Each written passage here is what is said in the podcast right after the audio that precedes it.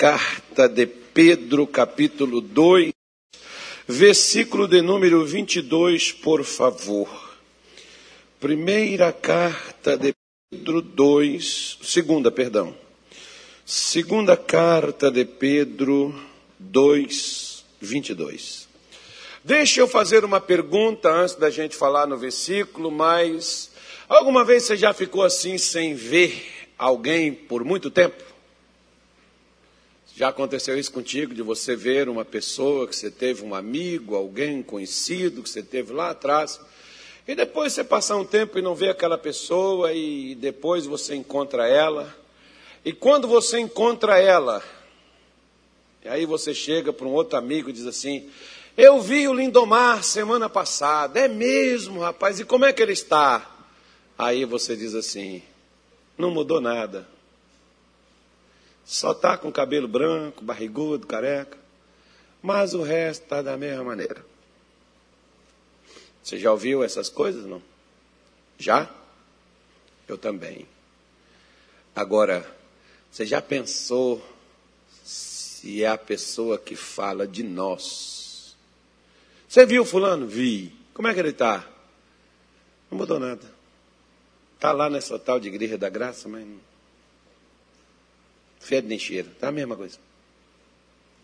Olha que coisa desconcertante, né, irmão? Por isso, nós somos trazidos para dentro para sermos mudados. Você, eu, qualquer cristão, deve querer a mudança transformação das nossas vidas. Quando eu estou falando de transformação de vida, porque tem gente que muda de bairro, casa, tem gente que muda de mulher, de escola, tem outros que mudam de igreja, mas não mudam de vida. Quando a gente fala de mudança de vida, a gente está falando de mudança de atitude, comportamento, nós estamos falando da nossa vida no nosso interior. Porque muitas vezes nós estamos, nós mudamos de igreja, mas nós continuamos sendo a mesma pessoa de sempre. Não muda nada. Só mudamos o lugar de frequentar ou de buscar a Deus mas estamos fazendo as mesmas coisas de sempre. E tem até alguns que até têm o gosto de dizer: eu nasci assim, eu vivi assim e vou morrer assim. E tem outros que um tempo atrás eu fui aconselhar um amigo meu, e olha, não pode ser assim, a gente tem que mudar, nós somos de Deus, tal, e até me incluindo com ele. Ele virou para mim e disse assim: Você paga meus boletos? Eu falei: Não, senhor. Aí ele falou assim: Então você vive sua vida que eu vivo a minha. Quando você estiver pagando meus boletos, você pode querer que eu seja. Aí fica difícil, né, irmão? Já está difícil pagar os meus boletos. então tem essas pessoas que elas falam isso com você. Você não paga minhas contas. Não, não, não, não vivo por sua, sua conta. Lá em casa eu falo assim com os meus filhos. Não é só quando tem pai que diz assim: quando você estiver debaixo do meu teto, tem que ser dessa maneira. Lá em casa não. Lá em casa é diferente. Você pode estar debaixo do meu teto ou do seu. Se você estiver errado, eu vou falar com você. Eu vou, eu vou procurar te corrigir. Por quê? Porque além de seu pai, eu sou também seu pastor, eu zelo pela sua alma. A mesma coisa na igreja o pastor que a gente vê, por exemplo, chega uma pessoa doente, claro que a gente quer que ela seja curada. Seja uma pessoa, vem uma pessoa presa, oprimida, a gente quer libertar ela. Chega uma pessoa perdida, a gente quer salvar ela. Só, irmão, que isso não é tudo não, a gente tem que mudar também a índole, o comportamento, as atitudes. Por quê? Porque Pedro, ele está falando justamente sobre pessoas erradas. Nos lugares aonde deveria ter pessoas certas. Você já viu isso, né? Por exemplo, no governo deveria ter pessoas, mas tem um monte de gente errada. Na igreja deveria ter pessoas certas, mas está cheio de gente errada. No altar, vamos falar de altar. No altar, no púlpito, que deveria ter pessoas certas, às vezes tem pessoas erradas. E por que, que aquelas pessoas erradas estão ali? Não é que Deus não as conserte, que Deus não queira mudar elas. Se é uma coisa que pastor, por exemplo, tem uma grande bobagem, é achar que por ser pastor ele é perfeito. Não, nós estamos em formação, meu irmão. Nós estamos sendo transformados. Se você, às vezes tem pastor que ele, ele, ele acha que por ele já ser pastor, ele virou um Deus também, um semideus. Ele não é, ele é humano, ele está sujeito a erros, ele está sujeito a cometer falhas, ele tem defeitos que precisam ser corrigidos. Eu sempre falo isso. Da minha pessoa. Dos outros eu não vou falar, porque na vida deles eles se responsabilizam. Mas nós, nós muitas vezes erramos tentando acertar. Ninguém sai de casa falando assim, hoje eu vou fazer isso. Você não sai de casa fazendo, mas você vai fazer determinadas coisas que às vezes você tem vergonha de você. Você diz, nossa, eu sou crente, eu não devia fazer isso, não. Eu sou de Deus. Você sente que Jesus está envergonhado. Né? Só que tem aquelas pessoas que elas estão erradas, vivendo da forma errada, achando que estão certas. Por isso Pedro diz: acerca das pessoas que agem dessa forma. Ele diz: Deste modo, sobreveio-lhes o que por um verdadeiro provérbio se diz: O cão voltou ao seu próprio vômito. A porca lavada, para onde que ela voltou? Para o seu lamaçal. Pô, o porco foi lavado. Agora, por exemplo, não tem aqueles porquinhos bonitinhos, não, tem até uns porcão grandão também. Outro dia eu vi um, um, negócio de uma mulher lá em São Paulo que ela comprou um porco, o porco já estava bom de fazer uns torrijos dele, irmão. Ele vivia dentro do apartamento, dormia no, dormia no, no, no sofá, dormia na cama, aquela coisa toda chique do porco. Solta ele na lama para você ver para onde que ele vai. Já viu aquelas pessoas que às vezes a mãe não pode dar corda, soltar, que o filho vai fazer besteira? O que, que é aquela pessoa? É uma pessoa que não muda. Já viu aquele marido que às vezes a mulher não pode sair de perto? Então, crente é a mulher, não é ele.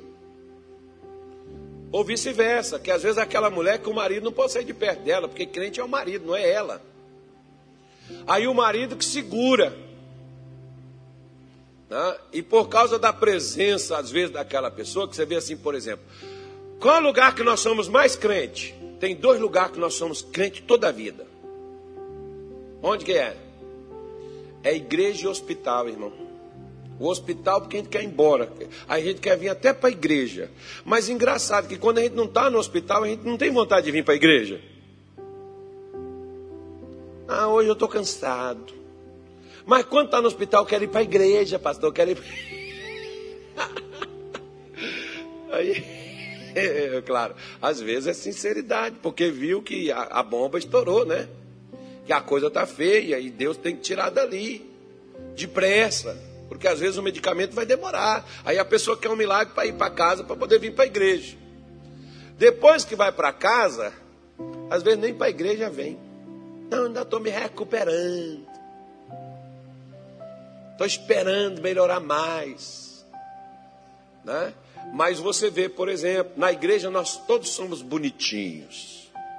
E é engraçado que tem uns assim, por exemplo, aqui, aqui no Mato Grosso, vocês têm esse negócio assim de, de graça e paz. Aí tem aquele assim que chega, né? Ele está assim, realmente espontâneo mesmo. Ele chega, graça e paz, irmão. Tudo bem com você? Oi, irmã, como é que você está? Aí tem aquele outro que só fala assim, graça e paz. Você já sabe que na voz dele já tem raiva contra você, irmão. Ele está doido para te jogar uma bomba. Aí eu fico pensando assim, que graça, que paz que esse cara está passando. Não está passando nada. Ele está irritado, ele quer me matar. Se ele pudesse, ele mataria. Mas a gente está falando dessas coisas. E tudo bonitinho na igreja. Irmão, irmã, amém. Sim, senhor. Quando é comigo, então, é assim, sim, senhor. Depois que sai de perto de mim, tá? Já sai de uma outra forma. Então, tem aquelas pessoas que entram na igreja e elas se lavam, elas se limpam. Ou aquelas que vão para a oração, você não é só na igreja que você limpa, não. Você vai lá na sua casa, você ora, você pede a Deus perdão dos seus erros, você se lavou, está lavado, está limpinho. Só que a primeira saída depois daquela lavada vai se sujar de novo. O que, que é isso? Isso é a pessoa que não muda. Quando nós não mudamos, nós vamos voltar sempre à estaca zero. Você vai voltar sempre às mesmas práticas. Aí vai passar a entender que você é, isso é o normal, que se você é assim mesmo. Não. Jesus ele não nos chamou para a igreja para nós sermos a mesma pessoa que a gente era lá fora, sem Ele. Nós somos chamados, trazidos, que é a palavra igreja, são os tirados para fora. De fora de quê? Fora da religiosidade, fora da vida pecaminosa, fora da vida errada. Eu fui tirado. Eu tenho que sair daqui dali. Porque às vezes hoje, por exemplo, onde muitas pessoas elas estão presas pelo diabo, dentro da igreja é nenhuma coisa, o demônio mais forte que tem hoje, irmão. Religiosidade. O demônio ensinou a pessoa fazer as regras, mas não mudar o coração. Ele cumpre tudo direitinho, dá dízimo, dá oferta, o dízimo, 599,75 centavos, certinho vai para a igreja, chega nos horários, faz todos os rituais, beleza. Todo mundo olha e diz assim: esse irmão é de Deus. Na igreja. Mas fora dos olhos dos irmãos na igreja, você não vê nada de Deus naquela pessoa. Ele tem sempre os mesmos hábitos tem sempre as mesmas atitudes, tem sempre os mesmos comportamentos, porque a igreja não muda você. A igreja te ensina que deve haver uma mudança espontânea da sua vida que parte do princípio que você tem que querer mudar. Eu costumo falar que o pior doente não é o doente com uma doença terminal é o doente que não reconhece que é doente que precisa se tratar. O que acha que é perfeito, que é santo, que é crente, é o pior que existe que tem. Porque acha que é. Acha, mas não é. Uma coisa é eu achar, outra coisa é eu ser. Porque se sempre eu estou, é uma coisa tão nojenta, mas você pode ver que o cachorro, eu não sei se tem, tem outros animais, mas o cachorro, ele vomita e depois ele volta e come o seu vômito novamente. Não faz sentido. Se antes eu tinha um hábito, um comportamento, e eu saí, e eu larguei, e agora eu voltar novamente para aquilo. Então demonstra e mostra que não houve uma mudança na minha vida. Porque eu continuo fazendo as mesmas coisas que eu sempre fiz. O apóstolo Paulo, por exemplo, ele reclamou com a igreja de Corinto. lá em 1 Coríntios, capítulo 3, versículo de número 2, olha o que que Paulo disse para eles. Primeira carta aos Coríntios, não é Coríntios não, irmão, nem Parmeira, e nem Cuiabá, Cuiabá é só uma cidade. Diz assim: Com leite vos criei, não com manjar porque ainda não podeis e nem tampouco ainda agora podeis. Porque ainda sois o quê? Sois o quê? Carnais. Pois havendo entre vós inveja, contendas, dissensões, não sois porventura carnais? O que que atrapalhou que Paulo desse ensinamentos espirituais na igreja de Corinto? É que Paulo não tinha palavras? Às vezes tem aquelas pessoas que dizem assim: Ah, pastor, por que, que a gente vem aqui e o senhor está sempre falando sempre da mesma coisa? Porque ainda não mudou, irmão. O dia que mudar, muda o assunto. Se o seu pastor está sempre falando, batendo na mesma tecla, é porque não mudou. Quando eu comecei a estudar, eu tinha uma vontade de aprender a ler, que eu queria ler a Bíblia. Era o livro que eu queria ler, que era a Bíblia da minha mãe, aquela Bíblia com aquelas figuras, que é uma Bíblia desse, dessa grossura assim. Né? Tem uma página, tem uma figura. E eu queria ler aquilo, só que eu não entendia, eu ficava olhando só as figuras. Mas eu queria saber o que estava escrito ali, mas eu não sabia ler. E eu queria aprender a escrever meu nome. Aí eu cheguei na escola e a minha professora, professora Geralda, primeira série, lá do fundamental, a professora Geralda ensinava a gente a pegar no lápis para poder escrever. Aí ela dizia assim: meu filho, faça uma bolinha. Uma bolinha. Todo mundo sabe o que é uma bolinha. Faz uma bolinha. Agora você puxa uma perninha. Que letra é essa? É um A. A dona Geralda, a tia Geralda ensinou a gente primeiro as vogais. Aí eu já, já, já, eu já posso escrever o não? Não, ainda não. Aí ela foi ensinar para nós depois das vogais, e ela colocava a régua assim, lá no quadro assim, e dizia: Que letra é essa? A gente ficava caçando na cabeça: Qual é? Até, e às vezes, quando, o pior é quando ela embaralhava as letras que a gente já ia na sequência, né? Já pegava aquele negócio assim, essa é essa, essa é essa, mas você ia no embalo. Aí quando ela mudava, a gente falava errado que letra que era. Você tinha que conhecer as letras. Como é que você vai escrever, como é que você vai ler se você não conhece as letras? Aí depois que eu aprendi as vogais, ela foi ensinar as consoantes. Só que as consoantes são demais, são grandes. Para depois ensinar a gente formar palavras. Formar frases. Formar nomes. De que, que a minha dianteira ensinar eu escrever meu nome se eu não sabia o que era vogal, o que era consoante? O que, que vem depois do quê? Eu primeiro tinha que conhecer as letras. A mesma coisa no Evangelho, Jesus nunca vai te ensinar algo que você não sabe, se o que ele te ensina você ainda não, não mudou. Porque aprender não é a gente ficar sabendo, é a gente mudar. Enquanto eu não mudo, Deus vai insistir naquela mesma coisa. Tinha uma moça, nós tínhamos um pastor na nossa igreja, ele não sabia ler. Ele era analfabeto, mas ele pregava, um homem de Deus. Camarada assim, crente mesmo. E aí, ele, a esposa lia para ele, ele assistia o missionário todos os dias de manhã cedo. E ele ia para a igreja, a esposa anotava e chegava lá, ele pedia uma obreira para ler e ele pregava. E Deus usava aquele irmão. Aí quando o missionário pregava assim aquelas séries que ele pega assim um pouquinho hoje, um pouquinho amanhã, um pouquinho hoje assim, ele vai para São Paulo, começa a pregar de um assunto, depois chega no outro culto, ele vai mais um pouquinho, depois mais um pouquinho.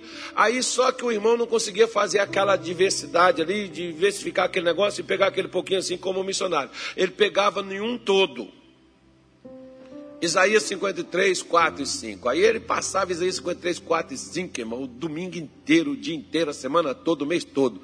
Aí tinha uma moça que ela ia com a mãe para a igreja, falou, mãe, não vou para a igreja mais não. Vamos, minha filha. Não vou não, mãe. Vamos, minha filha. Vou não. Quando foi um dia a moça estava doente. Minha filha, vamos para a igreja. Ela falou, vou não, mãe, vamos, minha filha, vamos para a igreja, Deus vai te curar. Vou não, mas já sei o que, que o pastor vai pregar. Falou assim, o que, que ele vai pregar, minha filha? Aí ele vai pregar Isaías 53, 4 e 5. Aí a mãe falou assim, então está na hora de você praticar Isaías 53, 4 e 5. Você está doente? Ela ouviu o pastor ensinar aquilo? Ouviu, ela ouviu, mas ela nunca aprendeu. Por quê? Porque você não aprende, você não vive. E o que você não vive, não adianta você ouvir. Não muda você. O que nós aprendemos é o que vai mudar a nossa vida. Então, na igreja de Corinto, Paulo não pôde falar, porque aquelas pessoas eram pessoas que vieram do mesmo jeito que elas estavam, elas permaneceram na igreja. Por quê? Porque inveja não é coisa de crente. Diga assim: inveja não é coisa de crente. Inveja é coisa de pecador, irmão. Inveja é o que? Inveja a gente tem do que é dos outros. Quando você vê uma pessoa se dar bem, você quiser ter o que ela tem, você tem inveja dela. Agora não se preocupe se as pessoas tiverem inveja de você. A preocupação é se você tem inveja dos outros. Aí é perigoso. Aí é preocupante. Que eu fico, gente, ai pastor, eu acho que eu sou vítima de inveja. Irmão, a inveja te faz mal quando ela é sua. Quando é dos outros é misticismo. Por quê? Porque os filisteus tinham inveja de Isaac. A inveja de Isaac que eles tinham fez Isaac colher cem vezes mais do que ele plantou. Então inveja não atrapalha você se ela é dos outros em cima de você. Agora, se é você dos outros, aí é um problema sério. Por quê? Porque você ainda não mudou. Você é invejoso. Outra coisa que Paulo fala aí: contenda. Se é sempre aquele que qualquer coisa você cisca, risca, belisca e prega o fogo. Estou falando de um personagem, um comediante aí que eu vi no rádio há muitos anos atrás, seu Confusino. Alguém lembra do seu Confusino? Ninguém lembra. Não tem ninguém aqui que escutava a rádio. seu Confusino dizia: Não mexe comigo, que eu cisco, risco, belisco e prego fogo. Ah, o seu Confusino, você fazia uma pergunta besta para ele, seu Confusino te mandava uma lapada, aí começavam as brigas. Você já viu aquelas pessoas que você não pode falar nada com elas, que elas já estão alterando a voz e gritando com você? E tem crente assim. Tem gente que às vezes a gente tem que medir as palavras que fala. Que a pessoa já, já, carrega, já, já, já carrega as pedras na mão para jogar no você. Você tem até que ficar assim com o pé atrás, né, irmão? É por isso que às vezes na igreja as pessoas até evitam conversar umas com as outras falar umas com as outras. Por quê? Porque não sabe como é que o irmão vai responder. E daquela resposta pode começar uma disputa. Como disputa, você pode ver que a gente tem de futebol. A gente quer provar que o nosso time é melhor.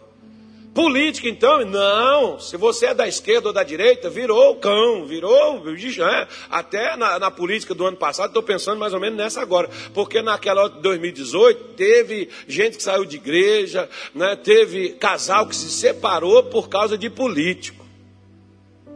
Eu vou só fazer uma colocação para você, tá? Simbólica. Alguém conhece tesoura? Tesoura, aquela tesoura de cortar papel, cortar pano. Conhece? Ok. Qual do lado da tesoura você quer que corte você? A tesoura da direita ou da esquerda? É para você poder entender o que é a votação, tá? Então, você escolhe qual lado você quer que corte. Você, de... você decide. Irmão, irmão, onde é que você está? Só Deus quer por nós, irmão. Só Deus, só Deus, só Deus, só Deus. Não tem mais ninguém que é por você, não, meu filho. Os outros te prometem, mas depois que você põe lá, esquece você. Eles vão buscar as coisas deles. Você que se vira, você que está das suas coisas. E tem gente que disputa tudo, irmão. Tem gente que discute Bíblia. Não, porque na minha igreja que está certo, na minha igreja que é de Deus, igreja do diabo, porta aberta, do capeta. E você entra naquela disputa, parece que os crentes vão pegar no tapa. não discuta. Eu gostei do meu professor de filosofia que ele falava assim, Carlos, não discuta com ninguém. Eu falei, mas mesmo quando tiver razão, que a gente quando quer razão, a gente tem razão, a gente quer fazer a nossa razão prevalecer, né? Ele falou, não, mesmo quando você tiver razão. Eu falei, não, mas aí eu tenho que provar que eu estou certo, professor. Ele falou, não, senhor. Eu falei, por que não? Ele disse, porque se você discute com ignorante, é porque você é mais ignorante que ele. Então, se tem alguém batendo boca com você, irmão, vira as costas e vai embora. Vai ficar disputando nada, não.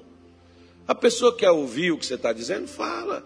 Vai, fica ali. Agora entrou na disputa, sai fora. Porque todo mundo que está em disputa quer provar que ele é melhor do que o outro, quer provar que ele tem razão. Na igreja de Corinto era isso. E Paulo diz: Eu não pude ensinar vocês. Vocês são carnais. Na igreja de Corinto tinha tanta disputa que tinha uns que diziam assim: Eu sou de Paulo. O outro dizia: Eu sou de Apolo. O outro dizia: Eu sou de Pedro. Aí Paulo diz assim: está Cristo dividido? Porque tem crente que ele é tão besta que ele acha que ele é de pastor tal. Não, porque eu for pastor tal, quem me ganhou é meu pai na fé. Irmão, quem te ganhou foi Jesus que morreu na cruz por você. Pastor, a única coisa que fez, veio foi pregar para você. Só isso, acabou. E você fica brigando por causa de pastor. Você é besta. Você não tem que brigar por causa de ninguém, não, meu irmão. Você não tem que ficar disputando as coisas com os outros. É meu, é meu. Então tá bom, leva. Esse é o carrega. Eu não. Quer fazer? Faz. Quer fazer? Vai embora, vai. Estou nem vermelho, irmão. Estou vivendo e correndo e vai, vida que segue. Então ele diz: se tem essas coisas entre vocês, essas disputas entre vocês, isso é coisa humana, isso não é coisa de uma pessoa transformada por Deus. Isso é uma pessoa no seu no seu, no seu modo de compreender as coisas, que quer impor sua vontade. Aí Paulo fez a eles uma pergunta: Você diz que é Apolo, você diz que é de Pedro, você diz que é de, de não sei quem. Vocês não são carnais dessa forma? Porque vocês estão dividindo Jesus. Quem é Paulo, quem é Pedro, quem é Apolo, se não são ministros pelos quais vocês creram? Tão importante não é quem levou você a crer, o importante é em quem você creu. Quem foi que você creu? Quem você creu foi Jesus. É. Ele é que é o importante. Não é quem Deus usou para levar você a crer. Só que as pessoas às vezes disputam até nessas coisas. Tem gente que disputa, irmão, até no futebol de botão, né? Aquela coisa, aquele negócio de dado. A disputa é feia. Quando perde, briga. Tem gente que não gosta de perder nem, nem, nem no videogame, num joguinho, alguma coisa. A disputa está ali dentro do sangue. Não, porque eu sou competitivo. Não, você é carnal. Isso é carne. A pessoa de Deus, ela não é intransigente, ela é maleável. A pessoa de Deus, ela, ela, ela era normal aquilo quando no tempo sem Deus? Sim, mas agora ela não está sem Deus, agora ela está com Deus, porque nós somos chamados para sermos mudados. Quer ver? Marcos capítulo 1, vou te mostrar um texto bem, bem rapidinho. Marcos capítulo 1, versículo 16. Deixa eu abrir minha Bíblia, porque se a Bíblia da, da, da Marlene não funcionar, a minha funciona. Funcionou a Bíblia da Marlene. Então diz assim, ó. Marcos 1, versículo 16, no Evangelho de São Marcos. Ele diz assim: E, andando junto ao mar da Galileia, viu Simão. Quem é Simão que ele viu? Pedrão. E o seu irmão André, que lançavam a rede ao mar. Pois eram o quê? Pescadores. E o que, que eles pescavam? Peixe, camarão, eu acho que era. Lagosta, essas coisas, acho que eles pegavam esse troço aí. E Jesus lhes disse: Vinde após mim, e eu farei que sejais pescadores de quê? De homens. E deixando logo as suas redes, o seguiram. Coisa bonita esse texto aqui de Marcos, irmão, que às vezes passa assim desapercebido dos nossos olhos, porque na hora que Jesus chegou e chamou eles, Jesus mudou eles até de função. Mudou eles do posicionamento que eles tinham. Quer que isso é uma mudança? Eu vou acompanhar com você a mudança de Pedro. Eu até fechei minha Bíblia, que eu já vou terminar. Quer ver? Vamos pegar uma pessoa que conhecesse esse Pedro daqui, junto com André. Alguém ia dizer assim: esse Pedro era cabeça dura. Esse Pedro era turrão. Esse Pedro era um camarada assim, preto no branco, e com ele era pegou, pegar o largar. Mas olha, sabe o que aconteceu com esse Pedro aí? Rapaz, você precisa de ver a mudança que esse Pedro teve na vida dele. É mesmo? O que aconteceu com ele? Ó, oh, aquele rabino lá da Galileia passou lá, chamou ele. Ele foi atrás daquele rabino. Rapaz, ainda teve umas vezes assim ainda, que até lá com o rabino mesmo, o demônio ainda usou ele ainda para falar umas coisas com o rabino. Você sabe, por exemplo, que quando Jesus estava dizendo para os discípulos que ele seria morto, que ele seria preso e morto em Jerusalém, Pedro virou, não foi Pedro, Jesus repreendeu, foi Satanás, não foi Pedro, mas foi a boca de Pedro que Satanás usou. Deus te traz e Deus me trouxe para dentro da igreja para mudar até os nossos vocabulários, irmão. Você já viu que às vezes o vocabulário lá de fora é aquele vocabulário sujo, imundo, imoral que de dez palavras, nove não serve para nada, e que a gente empresta a nossa boca para Satanás para xingar os nossos pais, para xingar as nossas autoridades, xingar os nossos filhos, xingar a nossa família, brigar com Deus e o mundo. Pois é. Pedrão era assim, nervoso, irritado, aborrecido. Aí o diabo está lá usando a boca de Pedro e Jesus diz: Para trás de mim, Satanás. Você acredita, rapaz, que o Pedro ainda não tinha mudado? Pois é, você quer ver? Foi o pior que esse tal de Pedrão fez com o rabino lá que chamou ele para ir com ele. Moço, ó, no dia que o rabino foi preso, que eles pegaram o rabino, mataram o rabino. No dia que ele foi preso, o Pedro estava lá, rapaz. Você sabe que o Pedro andava com a espada na cintura e ele pegou a espada, passou no soldado, se pega no pescoço, decepava, pegou na orelha, cortou. O rabino pegou orelha no chão, botou no lugar, livrou a cabeção, o cabeção do Pedro. Que o Pedro ali já acabava a sua história. Rapaz, aquele Pedro era doido, cara. Mas ele estava andando lá com o rabino, mas olha como é que o cara era, violento. Você já viu?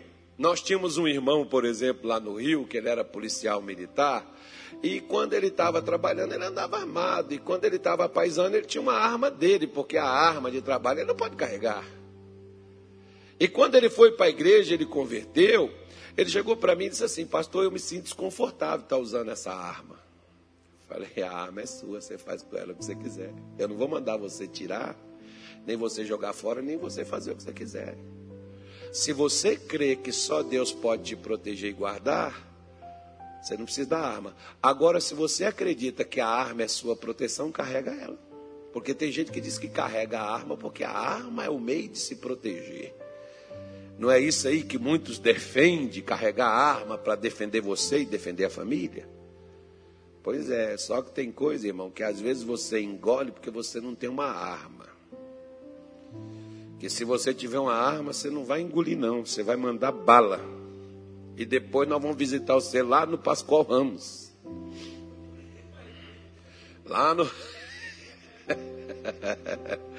Por quê? Né? Porque não foi mudado, gente. Se eu não fui mudado, é um perigo que eu corro. Olha Pedro, irmão, que não era mudado, andava armado. Eu acho que Jesus dizia: Pedro, você não precisa dessa espada você, assim, uma hora vai ser útil. Uma... né? Tem crente que às vezes, irmão, ele o que tiver na mão ele usa. E tiver na... Aí você diz assim, mas não é. Mas não... Teve, um, teve um irmão há muitos anos, diga assim, há muitos anos, 1994, não vou nem falar onde é que eu estava. Você vai ter que procurar onde é que eu estava, em 1994. Numa igreja nossa. Um irmão, um irmão que eu, eu, eu batizei ele, membro da minha igreja, toda sexta-feira, quarta-feira, domingo, ele estava na igreja, participava do culto, era aquela coisa ali e tal, participava da Santa Ceia. Aí um dia aquele irmão chegou comigo e falou assim: ele casou, teve um, um, um filhinho, e o menino dele pequenininho, e criança, você vai, e aí tem aquelas crianças assim que quer dominar o território, tem uns assim que já nasce com satanazinho incorporando eles, irmão. E eles querem bater nos outros, judiar dos outros. Criança você tem que vigiar, você tem que olhar, você tem que cuidar delas. Mas criança, quando entra junto no lugar, a que for mais forte vai dar na outra. Ele não tem noção que machuca. Mas na hora que sai sangue, escorre, você já viu? É assim que criança é. Aí, o filhinho dele lá com a outra menininha da igreja, a menininha pegou o menininho lá e deu umas nos filhinhos dele. Ele chegou lá, irmão. A menininha de três anos, o menino de dois aninhos. Ele chegou lá comigo assim, ele tremia, os lábios dele assim balançava. O, o senhor fala com a mãe dessa menina, porque se ela tocar no meu filho de novo, eu repito ela. Eu olhei assim para ele, irmão, calma. Não vai incorporar na minha frente, por favor. Hoje é domingo, nós tomamos Santa Ceia. Calma. O que, que aconteceu? Eu, eu já falei com a mãe dela, pastor, e a mãe dela não dá jeito nela. O que, que houve? As crianças se pegaram lá. Eu falei, irmão, a gente tem que vigiar, cuidar, tá, vamos arranjar. Não, não tínhamos escolinha naquele tempo. Hoje a gente tem escolinha, as tias pelo menos vigiam, às vezes tem que estar tá ali de atento para não ter essas agressões, essas coisas assim, que criança não tem noção. Criança põe, põe garfo dentro de tomada, pode dar fogo, irmão, sabe? Acabar a luz. Ela não sabe o que, que ela fez. E se você bobear, ela volta de novo. Aí, falei, irmão, você é de Deus. Lembra que você é de Deus? Repita assim comigo: eu sou manso e humilde de coração. Aí ele, eu sou manso e humilde de coração. Foi passando a raiva dele. Eu falei, irmão, você é de Jesus, irmão. Você é crente. Se você nessa raiva pegar aquela criança, você sabe o que, que você corre o risco de fazer? Você mata ela. Você vê às vezes uma mãe, um pai, que está ali na hora da raiva, pega a mão assim, ó. Aonde acertar na criança, irmão, pode matar a criança. Como a gente vê acontecendo, crianças espancadas, e às vezes as pessoas são crentes. E por que, que a pessoa faz aquilo? Porque ela ainda não foi transformada. Você pode ser salvo, mas você precisa ser mudado. Você não pode ser só um crente, você tem que ser um crente mudado. Aquele que está em Cristo, ele é o quê? Nova criatura. E as coisas velhas, o que aconteceu com elas? Tudo passou. E tudo se fez o quê? Novo. Aí o que que Pedro faz? Jesus cura lá o camarada, aí Pedro vai, aí foi, moço, me dá mais notícia de Pedro. Como é que foi que o Pedro está? Não, Pedro, olha, o Pedro, aí veio, o Pedro foi atrás, o rabino foi preso, o Pedro foi atrás. Aí chegou lá um camarada e falou assim: ele estava lá na beira do fogo lá e falou: Você é um deles? Ele falou: Não, sou não, cara. Nem conheço esse senhor. Eu não sei, não, não sou não, não pertence a esse povo, não. Aí chegou uma moça, ele foi lá para dentro, lá beber uma água. Aí veio uma moça e falou: Você é deles que eu te vi andando com ele. Não conhece esse homem. Saiu espraguejando. Já viu crente espraguejando, irmão? Eu já vi várias vezes. Ele sai assim querendo te matar pular em você, arrancar seu, seu pele assim, ó, fazer igual fazia aqueles índios antigamente lá naqueles filmes, escalpelar você. É, e sai assim, espraguejando. E Pedro sai espraguejando ali, negou Jesus três vezes. É mesmo, rapaz? Nossa, o Pedrão não tem jeito, né? Não, tem sim, cara. O pior que, olha, se você vê o Pedro hoje, rapaz, não tem nada a ver com aquele cara. É mesmo? O que foi acontecer com ele? Moço. E continuou lá. Aí estavam lá num lugar, numa oração, num negócio. Vi um negócio chamado Espírito Santo. Rapaz, entrou no Pedrão, cara. É mesmo. E o que aconteceu? Moço, Pedro saiu dali. O Pedro pregou uma palavra. Três mil pessoas converteu naquele dia com a palavra que o Pedro não pregou, cara. Você acredita no negócio? Não. Sério? Verdade. Aí ele estava entrando lá no templo, lá, rapaz. Tinha um paralítico. O cara tá lá, ó, desde que nasceu, o cara paralítico. Ele chegou lá, ele não chamou o camarada, estendeu a mão, falou pro cara que tinha algo para dar ele. E quando pegou a mão do sujeito, o sujeito pulou, saiu andando, pulando, entrando no templo e louvando a Deus com ele. É mesmo, rapaz? É, rapaz, aquele Pedro, rapaz, você precisa de ver. Olha, quando ele passava assim, as pessoas traziam o doente, não dava conta de atender todo mundo. Ele passava assim, a sombra dele, ó, onde passava, cobriu o doente, cobriu o endemoniado. O demônio pulava, o doente era. É mesmo, moço? É.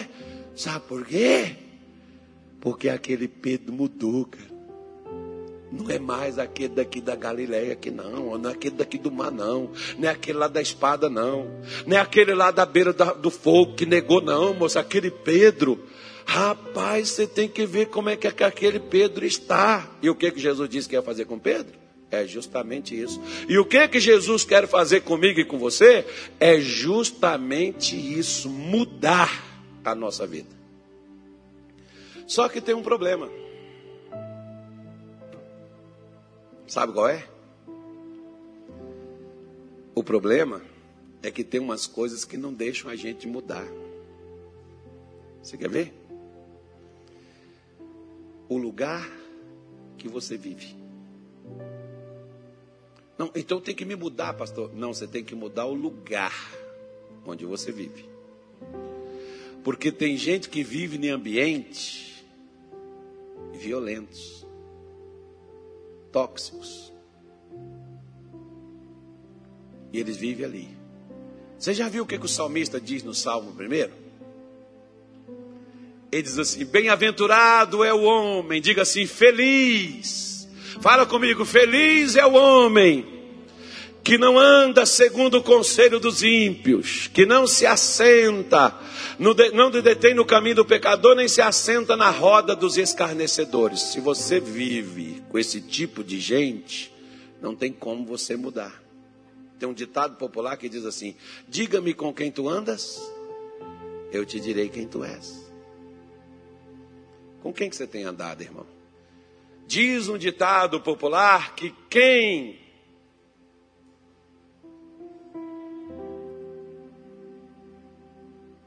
com porco se mistura, farelo come. Se você quer mudar, mas você anda com gente que não quer mudar e quer ser daquela forma que é e você anda com elas, dificilmente você vai mudar. Dificilmente. Sabe por quê? Porque aquelas pessoas vão te influenciar para que você continue sendo o que você já é. Quando eu vim para a igreja, o que foi de gente que disse para mim: deixa de ser besta, você vai dar dinheiro para pastor? Deixa de ser louco, rapaz. Pastor só quer seu dinheiro. Deixa de ser besta, rapaz.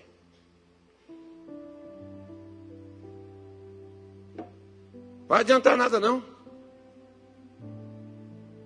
Igreja não, aquele pessoal da igreja também bebe, cara. Vamos beber uma aqui. É que o pastor não bebe na sua frente, ele bebe escondido. Jesus não transformou a água em vinho? Nós podemos tomar umas, cara. Vamos lá. Pois é. Vai andar. Por isso eu sempre digo uma coisa. Você é viciado em alguma coisa? Geralmente você não é viciado sozinho, tem as pessoas com quem você se ajunta. Assim, você tem que se viciar nas coisas de Deus e se ajuntar com aqueles que com coração puro buscam ao Senhor. Fez igual eles. Você vai se tornar igual. Foi por isso que Pedro mudou, porque Pedro se ajuntou com alguém que não o culpava, que não o acusava do que ele era, mas ajudou ele a mudar. Eu sempre falo uma coisa, irmão. Todos nós sabemos que temos que mudar. Nós só não sabemos como. Às vezes tem gente que cobra mudança de nós, mas também não diz o que, que nós precisamos fazer. Então, estou mostrando a você como é que é que você muda. Porque se você, por exemplo, continuar andando com pessoas que te faz mal, que te joga para baixo, pessoas negativas, pessoas legalistas, pessoas religiosas, você vai ser igual elas. Por isso que Jesus chamou: Vinde após mim, vem comigo. Eu vou fazer. Eles não estavam prontos. Eu vou fazer. Eu vou mudar vocês.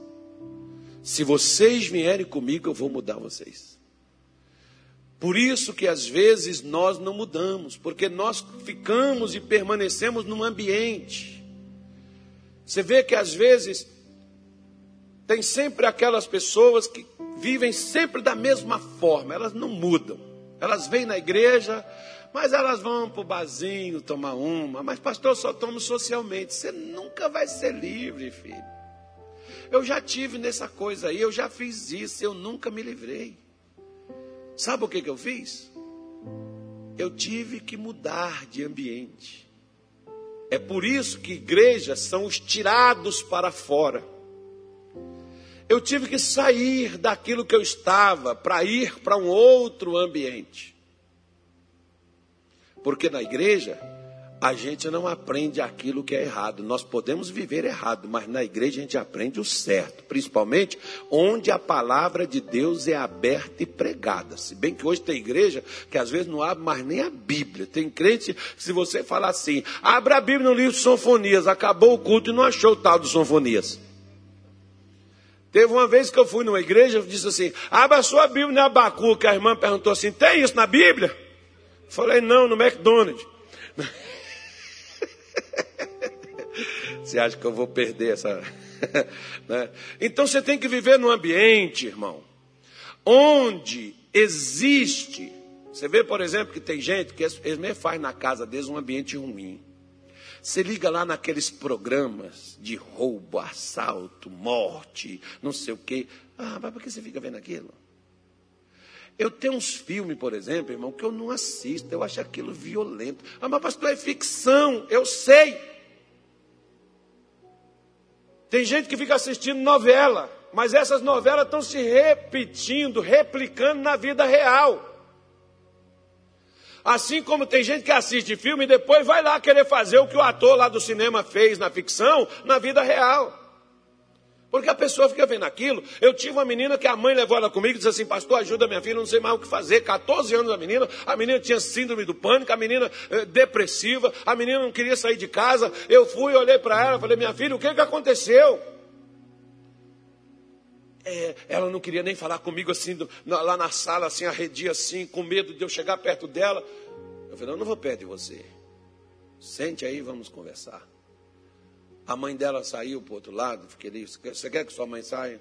Então tá bom, sente. A mãe vai ficar do lado de fora da porta e você fica aqui. Falei assim, eu posso te falar uma coisa? Qual foi o filme que você assistiu que fez você ficar assim? Ela ficava assistindo filme de terror sozinha. Nem com os outros presta, irmão, quanto mais sozinho. Por que, que agora ela está aterrorizada? A mesma coisa, você vive num ambiente violento. Você, para onde for, você vai ser violento com os outros sem saber, porque o ambiente onde você está contamina você. Às vezes tem aquelas pessoas que ficam numa igreja que a, a igreja faz mal para ela. Por quê? Porque naquela igreja ela é cobrada, ela é reprimida, ela é perseguida. Naquela igreja ela é sempre forçada a fazer as coisas. Naquele ambiente não há misericórdia, misericórdia é amor, para quem não sabe. Naquele ambiente não há favor, não há ninguém ali para estender as mãos, não há ninguém ali para dizer assim: Eu entendo você, porque nós queremos que todo mundo nos entenda, mas nós não queremos entender ninguém. É uma coisa que quando eu estou atendendo as pessoas e elas estão falando comigo do sofrimento, da dor, do problema, eu sempre digo assim: eu entendo você. Porque às vezes a mulher não entende o marido em casa. O marido não entende a mulher, a mãe não entende os filhos, não, não quer ouvir, não quer saber. Levanta, você deixa de ser mole, e não sei o quê, e você tem que ser de Deus, e você tem que ser de fé, e agora isso é o diabo, isso é o demônio, vamos! Irmão, você tem que ter um lugar onde as pessoas falem com você com carinho. Onde as pessoas dizem assim, ó, é possível. Tem como mudar. Como é que vivendo num ambiente daquele, a pessoa muda?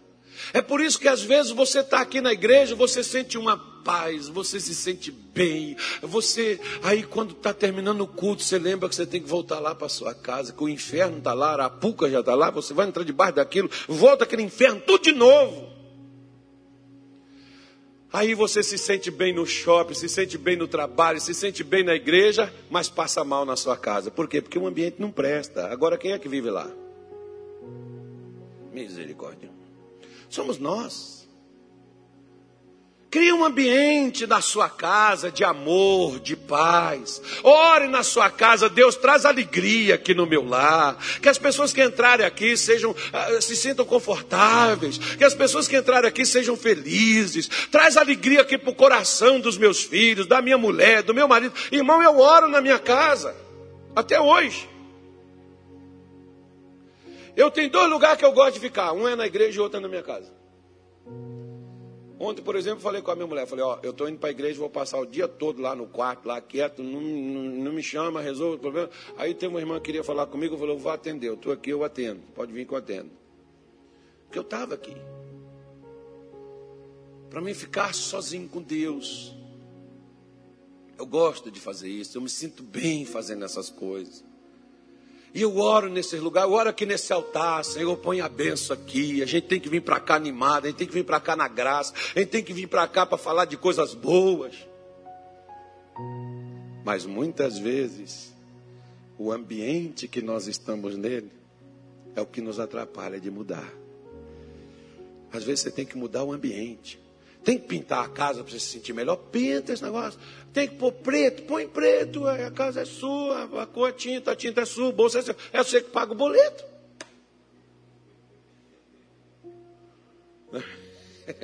Mas esteja num ambiente onde você já olha assim, ó, você sente bom, legal, gostoso, bom. Quer jogar aquela mesa fora, velha, quebrada? Joga aqui, põe uma nova. Fica um negócio bonito. As pessoas ali, Proíba as pessoas na sua casa, irmão, não está sendo negativo. Não, não vamos falar isso aqui na, na, na minha casa, não. Se você quiser falar lá para fora, você fala. Aqui minha casa não, minha casa é um lugar de paz. Minha casa é um lugar de Deus. Deus está aqui dentro. Aqui dentro tem amor. Aqui dentro tem gente de Deus. A graça de Deus está aqui sobre nós. Cria um ambiente, irmão. Às vezes eu fico assim, por exemplo, quando eu vou em determinadas casas, Aí eu pego e digo, eu vou embora, irmão. Ô oh, pastor, vai não, está uma paz tão grande, o senhor chegou aqui, nossa, mudou o ambiente. Ah, mas por que você não tem essa paz então, poxa? E você vê que Jesus disse que quando nós entramos numa casa, nós devemos descer sobre ela a nossa paz. Porque eu tenho que carregar paz. Se mudar o ambiente, você muda. Segunda coisa que não deixa as pessoas mudarem. Sabe aquele negócio que tem gente que vive errado, diz um ditado que macaco senta em cima do cabo e vai falar mal dos outros. Sabe aquelas pessoas que têm uma falsa santidade? Elas parecem mais de Deus do que você. Se você falar assim, hoje eu orei 10 minutos, ela fala, eu orei meia eu, eu orei duas horas hoje. Que é para você se sentir mal. Aí se você falar assim, hoje, hoje eu dei o dízimo, 10 reais, deu, eu, eu dei 1.800.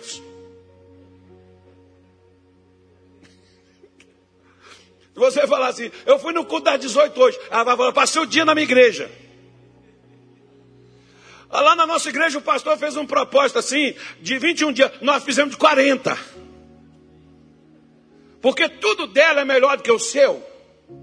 O pastor dela é melhor do que o seu, é mais inteligente que o seu.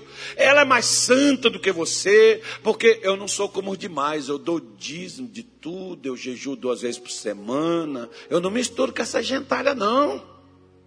Eu não sou como os demais pecadores, não. Eu sou santo, eu sou de Deus.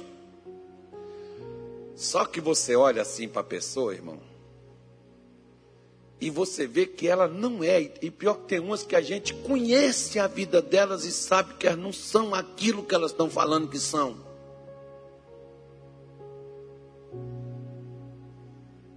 São mentirosas, são falsas, são legalistas.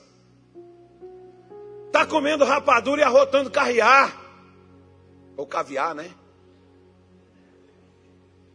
Está tá dizendo ali, parecendo ser uma coisa tão grande e é uma coisa tão insignificante, mas aquela pessoa quer crescer em cima de você. Às vezes tem gente, por exemplo, que às vezes tem, às vezes tem, uma, tem umas pessoas que vêm comigo e dizem assim, aí eu, como um tempo, uns anos atrás, lá, lá 1900 e alguma coisa, veio, veio um marido e uma mulher comigo e disseram assim, a mulher disse assim, porque meu marido não ora, pastor. Ele falou assim, como é que é?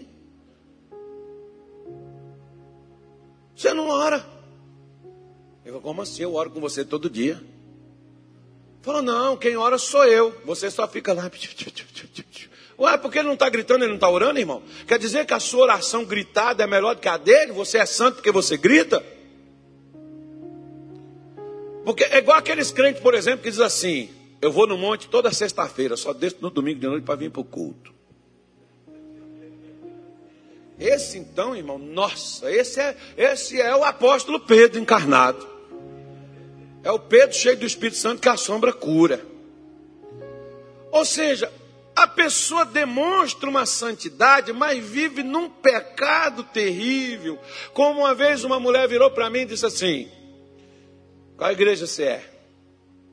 igreja da Graça. Ah, aquela das portas abertas, né? Eu falei: Como assim? Aquela igreja que dá rosa, sal, água, farinha santa. Eu falei, mas o diabo sai. Porque tem igreja que não dá nada aí, está cheio de diabo. E quase que eu manifestei para falar assim: o diabo está no sei para me criticar. Sua miserável. Quase. Falei, se, se falasse, incorpora, vem me ajudar a acusar ela. Porque acusador dos irmãos é o diabo, irmão, não somos nós.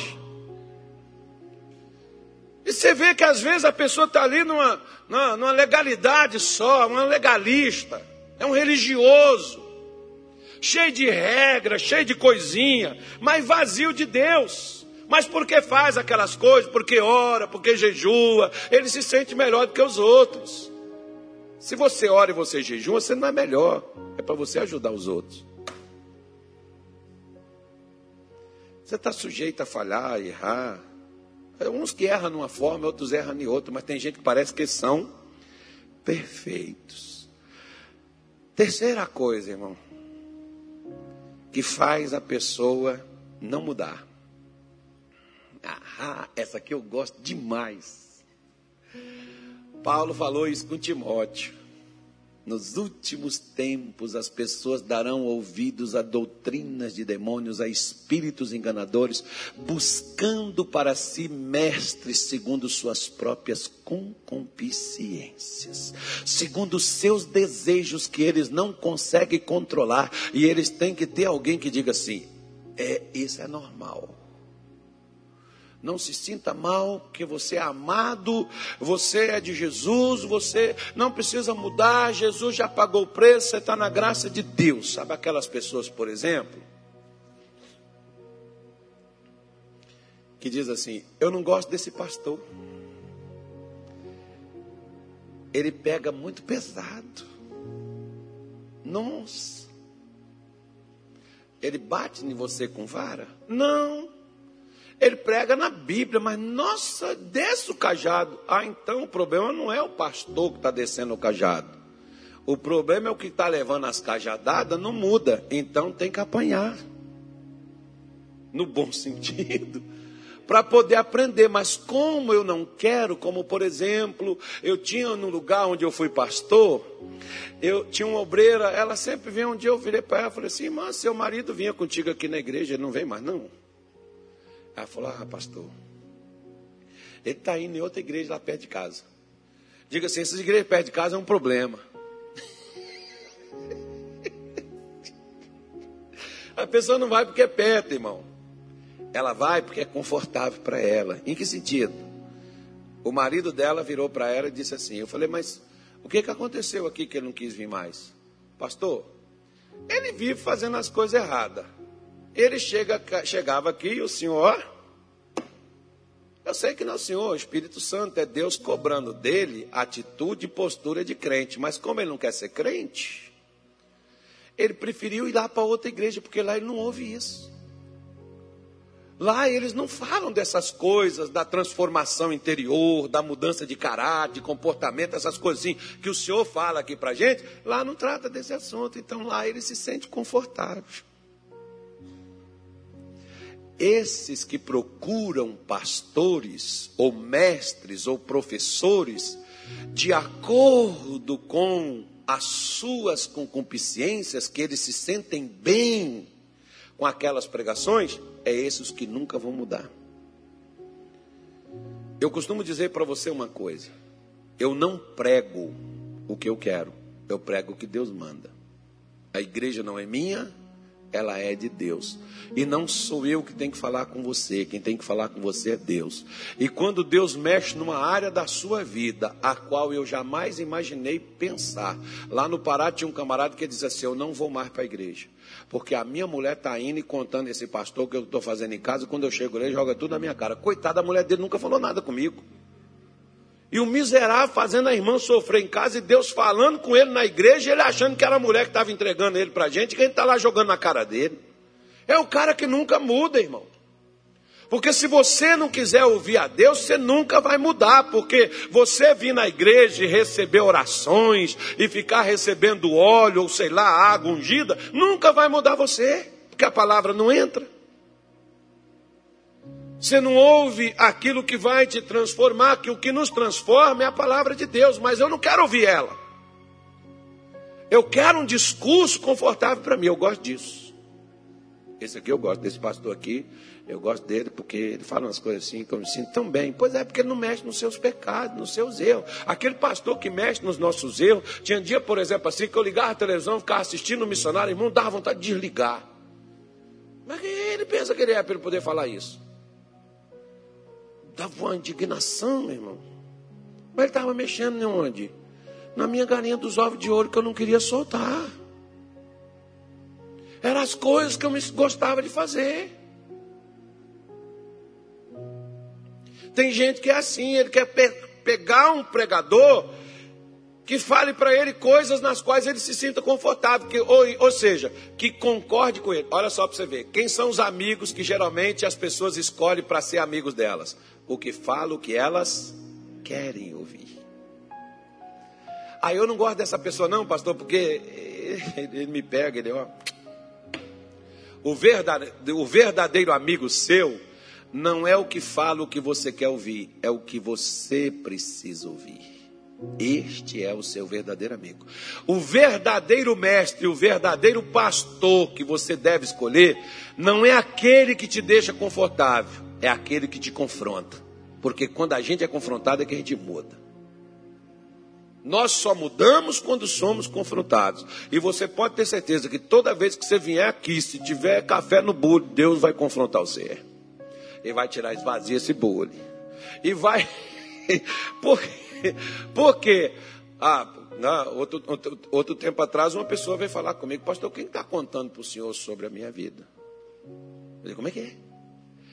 Quem está contando para o senhor sobre a minha vida? Porque eu chego aqui, o senhor prega tudo que eu estou vivendo. Falei assim, é aquele que conhece a sua vida. Ah, é minha irmã? Deixa para lá. Pula essa fase, vamos para outra coisa. Vamos falar de outro negócio. Outro problema, irmão, que não deixa a gente mudar, sabe quando é? Quando Deus chegou para Adão e disse assim: Adão, o que fizeste? Sabe o que, que Adão respondeu para Deus? A mulher que tu me deste. Se você errou, lembre o que eu vou te dizer. Meu pai dizia assim para mim: meu pai não era crente na época que ele falava essas coisas comigo. Ele dizia assim: meu filho, errar é humano. Burrice é insistir no erro. Não transfira a culpa para os outros. Nem por coronga, irmão. Tem gente dizendo, ah, pastor, essa coronguense pela minha aí, estou assim. Não, não, você está assim que se acomodou. Levanta. Pastor, eu estou passando por isso por causa da minha mãe, você acredita? Pastor, puxa vida. Fui emprestar meu cheque lá para o meu cunhado, meu cunhado não pagou. O problema não foi o cunhado, irmão, por que você emprestou? O cheque é seu. Eu falava até com meu pai. Quanto que o senhor quer? Meu pai falava assim, 100 reais. 100 reais, deixa eu fazer as minhas contas aqui. Eu tenho no banco. Se meu pai falar, eu tenho para cobrir. Porque eu não vou me apertar. Eu tenho para cobrir? Tá aqui, pai. Se não tinha, não tem não. Que é isso? Mas é seu pai. Uhum. Faz com dele. Seu cunhado quer comprar casa, comprar carro, fazer isso, fazer aquilo, faz com o dinheiro dele, não faz com seu cartão, não, hein? Ah, eu estou nessa dívida por causa da minha mãe que pegou. Oh, deixa ela comprar no cartão dela. Não, mas ela não tem que ela perdeu. Então ela vai arrebentar com você agora. Quem emprestou? Você. Não terceiriza as culpas das coisas as quais não dão certo. Se não está dando certo, não é por causa dos outros. Não, pastor. É porque antigamente foi a Dilma, foi o Lula que fez essa desgraça com o país. Agora está o Bolsonaro arrebentando com o resto. Irmão, não terceiriza a culpa, não. A culpa é nossa. Nós erramos. Por quê? Porque colocamos quem nós colocamos. Estão lá por quê? Porque nós colocamos. Vou tirar. A culpa é nossa. As pessoas querem terceirizar a culpa da. da... Ah, pastor, você sabe por que, que eu estou assim? Eu estou assim por sua causa, porque eu vim aqui todo domingo e o senhor não me ajuda. Ah, bonitinho. Legal. É eu que sou o problema, né? Pois é. Porque é assim que a gente faz, é melhor. A minha mulher, pastor, se a minha mulher me ouvisse, se a minha mulher me, desse, me desse uma mão, eu não estaria assim. Sua mulher deu foi as duas, deu foi a cabeça dela, deu foi tudo que ela tem. Você ainda está querendo mais? Outra coisa para a gente poder terminar, que sei que vocês querem ir embora. Essa é a última. Sabe aquelas pessoas que faz coisa errada e se gaba do que faz? Você vê que tem ladrão que ele faz um roubo, um assalto e ele sai contando vantagem daquilo que ele fez. Até um tempo atrás, nas igrejas evangélicas, saía aquele pessoal assim que matou gente, que foi bandido, ladrão, assaltante, comando não sei, azul, roxo, preto, rosa, aqueles caras, tudo essa coisa, enfiado lá não sei aonde, no mundo do crime. Aí saía nas igrejas contava, irmão, aí se sentia assim, parecendo, nossa, eu ficava olhando assim para aqueles, será que ele acha que isso é vantagem? Tem gente até que se sente assim, né? Um miserável, porque eu não matei nem mosquito, pastor. Acho que eu não sou perdoado, não. Acho que eu não sou crente, não, porque eu não tinha essa vida porca dessa maneira. Para mim, hoje, ser isso aqui. E as pessoas contam como se fosse uma vantagem, porque a pessoa tem orgulho. Às vezes de uma personalidade transtornada. Sabe aquelas pessoas, por exemplo, que onde elas vão, elas criam confusão? Você tem gente na sua família assim, não tem? E depois elas chegam na sua casa cantando o barraco que elas arrumaram com os outros lá, e você ainda ri ainda. É por isso que elas não mudam. É por isso que elas não mudam, porque elas acham graça. Dos barracos que elas fazem, onde elas vão, e elas contam para nós, e nós. ah, você não é fácil, não, hein, Fulano? Difícil. Esses tempos atrás eu estava conversando com a pessoa, ela veio com essa história comigo, eu fiquei olhando assim, bem assim, ó, igual você está vendo. Bonito para você. Por quê? Porque você é crente. Você esqueceu? Um crente armando barraco num lugar. Aí vem aquela pessoa que eu armei um barraco com ela e me vê aqui no altar e ela vai dizer assim: Não. Esse aí é o pastor da igreja? Ele me xingou todo dia ali no trânsito ali, ou aquele guarda do trânsito ali. Ele me, me falou tanta coisa, ele gritou comigo, ele xingou comigo. Não. Ele é o pastor? Acho que a pessoa vai levantar e vai embora, ou talvez ela não volte mais aqui. É a mesma coisa. Se ela tiver assim, olha para quem está sentado no seu lugar, no seu lado aí, dá uma olhada aí. Fala, irmão, você vai voltar domingo que vem, né?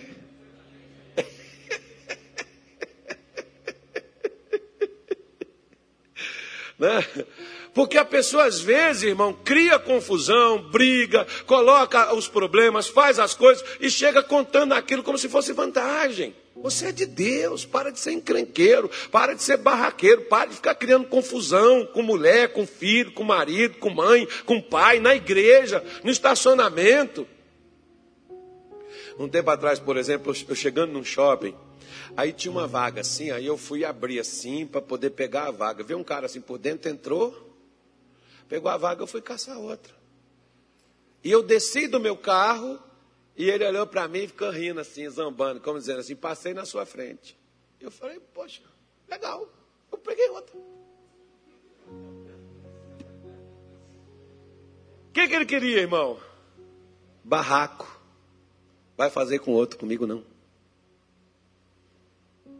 Mas tem gente, eu estava aqui, eu dei seta e não sei o quê, como eu fiz todo o procedimento direitinho. E ele veio, empurrou o carro, passou na frente. Tipo assim, vai encostar em outro lugar que essa vaga aqui é minha. Aí eu passei, fui para outro, ele encostou e depois saiu do carro e riu, olhando para mim. Tipo assim, besta, eu tomei seu lugar. Besta é ele que achou que é esperto, que queria criar confusão comigo. E é por isso que às vezes tem gente que no trânsito, eu já vi muita gente perder a vida no trânsito por causa de uma confusão besta, por causa de um sinal ou de uma posição de ficar ou na frente ou atrás. E anda criando confusão, botando o dedo para fora para os outros, gritando para os outros, xingando os outros. Depois leva um tiro na cara, não sabe por quê. Porque nós, às vezes, essas pessoas chegam, contam essas coisas, muito bonito. Muito bom. Se você não fosse crente, falar assim, é normal. Mas se você é crente, não se gabe e não tem orgulho de sua personalidade bipolar. Você tem que orar a Deus, você, você tem que entender que você foi trazido para ser diferente. Você é luz do mundo e sal da terra. Você não é um encrenqueiro da terra. Pare de criar encrenca. Um dia, por exemplo, veio um obreiro comigo, obreiro da nossa igreja, um obreiro meu. Da nossa igreja. Ele veio, não foi aqui não, tá? Senão já vai perguntar, quem foi? Foi o Felipe? Não, foi o Ito. Não, ele nem são casados. Ah, não, então foi. É, foi o marido. É, não foi o marido, não, irmão. Não, foi o Patrício que acabou de casar. Foi ele que ferrou a Bruna. Não, não foi não. Nem foi aqui nesse lugar aqui. Está longe, foi longe daqui, longe, longe. E esse, esse obreiro já até já partiu para Jesus, já está na glória com Deus. Mas morreu na graça. Ele chegou lá e falou assim: Ao senhor, nosso pastor, precisa avisar o senhor, nós estamos nos separando. Quê? É, nós vamos separar. Eu posso saber o motivo, já que vocês vieram falar comigo? É porque. E aí, é porque ela, e ela, é porque ele. Eu falei, calma. Primeiro, o homem vai falar. Fala, irmão, e a irmã escuta. Ele falou, falou, falou, falou. Falei, fala, irmã. Ela falou, falou, falou até espumar o canto da boca. Falou, falou, falou. Depois que ela terminou de falar, gente, eu fiquei com vergonha por causa do motivo. Sabe qual era o motivo? É que ela não gostava de carne vermelha. E ele não gostava de frango. Então ele comprava só carne vermelha. E ela também não fazia para ele de pirraça, porque ela não comprava frango para ela comer. Falei, vocês ficam aqui dentro e não se mata? Ele falou, sim, pode ficar aí. Falei, então bom, tem coisa que Jesus ensinava, irmão, não era pregando, era fazendo. Falei, fica aí. Sempre nós tivemos, a igreja onde nós estamos mais longe do supermercado é aqui, nessa aqui. Mas nas outras, sempre lá em Belém do Pará é só atravessar a rua. Lá nessa nossa igreja é só atravessar a rua também. Você estava lá no supermercado. Fui lá no supermercado, comprei umas bandejas de carne e umas bandejas de frango. Cheguei lá com a, bandeja de carne e disse assim: Irmã, se ele comprar o frango para a senhora, a senhora faz a carne para ele? Ela falou: Claro que faz, pastor. Eu falei: Então tá aqui, irmão, é assim que você precisa fazer. Ó. Você vai no supermercado, compra a carne sua e compra o frango para ela. Já até fiz aqui um embalo, ó. Está aí, é seu, pode levar. Estou dando como presente. Eles voltaram para casa. Ficaram juntos até que o irmão morreu. Passou cinco anos, eu encontrei essa irmã. Aí eu disse assim, irmã, a senhora lembra do dia que a senhora queria separar do seu marido? Ai, pastor, não fale isso comigo, não, eu tenho até vergonha. Por quê? Olha o barraco, irmão, que as pessoas fazem por causa de comida. Você vai num casamento, não teve comida? Irmão, coma na sua casa. Pega um fast food, pede uma baguncinha, coma. Para que você vai criar confusão porque não tem comida lá no casamento onde você foi? Eu já fui de casamento, que eu saí do casamento e parei no lanche para comer. Mas não andei, não criei confusão com noivo, com ninguém de família de noivo, nem nada, não. Fui embora. Às vezes tem pessoa que ela fica doidinha para criar uma encrenca contigo, só para dizer, tá vendo aí, ó, tá vendo? Tá vendo? Você tem que, você tem que ter cuidado. Tem gente que tá doido para te arrastar para briga. Não vai. Fica na sua. Não sai da sua posição.